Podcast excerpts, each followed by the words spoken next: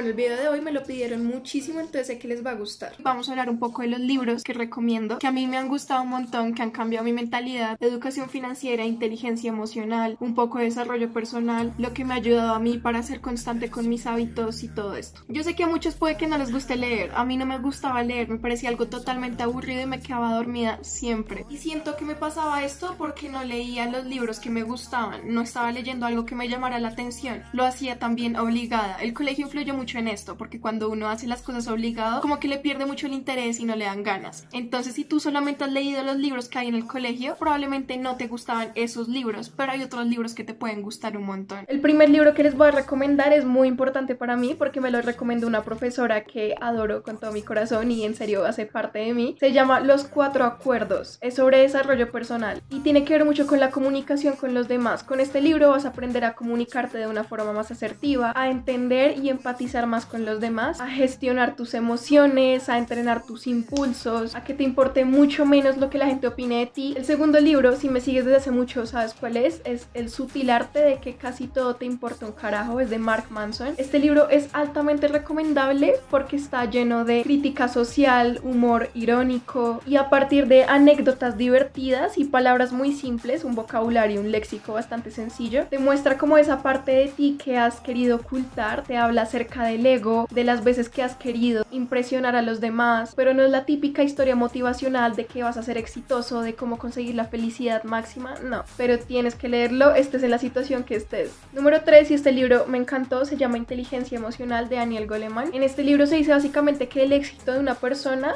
y lo lejos que va a llegar en sus objetivos no tiene que ver tan solo con su coeficiente intelectual ni por sus estudios académicos, sino también de su inteligencia emocional, de sus conocimientos, de sus emociones, de sí mismo. No se trata de ocultarlas, no se trata de que no voy a llorar porque está mal, no. Simplemente entender por qué te estás sintiendo así y decir qué vas a hacer con esa emoción. 4. Y este libro me encanta, se llama Piense y hágase rico de Napoleón Hill. Tiene que ver un poco con la ley de atracción. Dice que la única cosa sobre la cual tenemos realmente control absoluto es nuestro pensamiento. Entonces con ello podemos de alguna forma controlar nuestro destino. El hecho de aprender a controlar nuestra mente y a dirigir pensamientos que nos lleven a donde queremos llegar, pensamientos positivos de abundancia, es lo que realmente puede hacer que consigamos nuestros objetivos. Hay algo de lo que yo les hablo muchísimo y es de pensamiento, comportamiento, realidad. Pensamos algo, en base a ese pensamiento actuamos y lo que decidimos hacer y cómo actuamos va a constituir nuestra realidad. Entonces todo comienza aquí, en qué es lo que estás pensando constantemente. 5 hábitos atómicos. Este libro también lo he recomendado muchísimo. Si a ustedes les cuesta mucho establecer hábitos, sienten que no tienen fuerza de voluntad, tienen que leerse este libro. De verdad les va a ayudar un montón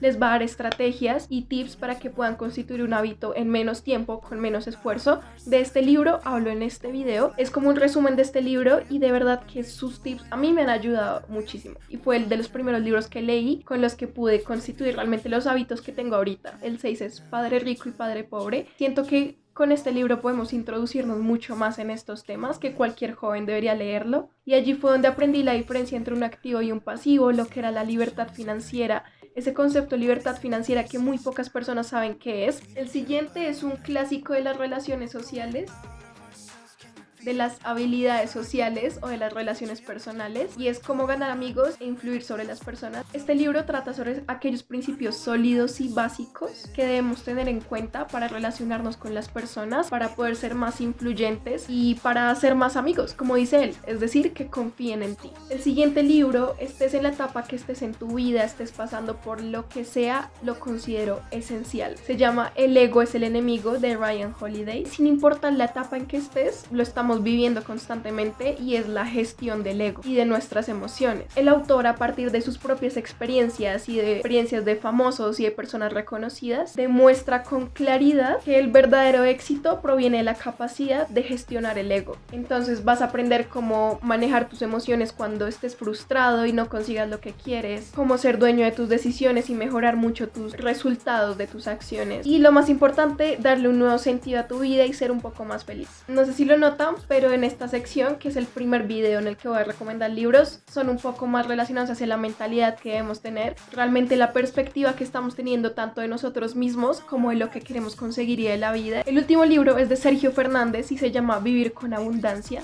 Él básicamente dice que la abundancia es la facilidad de manifestar aquello que deseamos en nuestra vida. Entonces, entre más abundante eres tú, mucho más fácil manifestarlo. Y que la causa en que muchas personas viven en escasez es porque desconocen las leyes que él habla en el libro o simplemente no saben cómo aplicarlas. Sé que les puede servir muchísimo, porque hay personas que pueden estar rodeados de abundancia, pero no se sienten abundantes y es ahí donde radica la diferencia. Escríbanme en los comentarios cuáles son los que a ustedes más les gusta, cuáles libros me recomiendan a mí leer, con gusto voy a estar contestándoles. Por cierto, se vienen más entrevistas. Recuerda que en la descripción tienes un grupo en Telegram donde mando contenido exclusivo que no lo subo a ninguna parte, también mis reflexiones diarias. Nos vemos en el próximo video.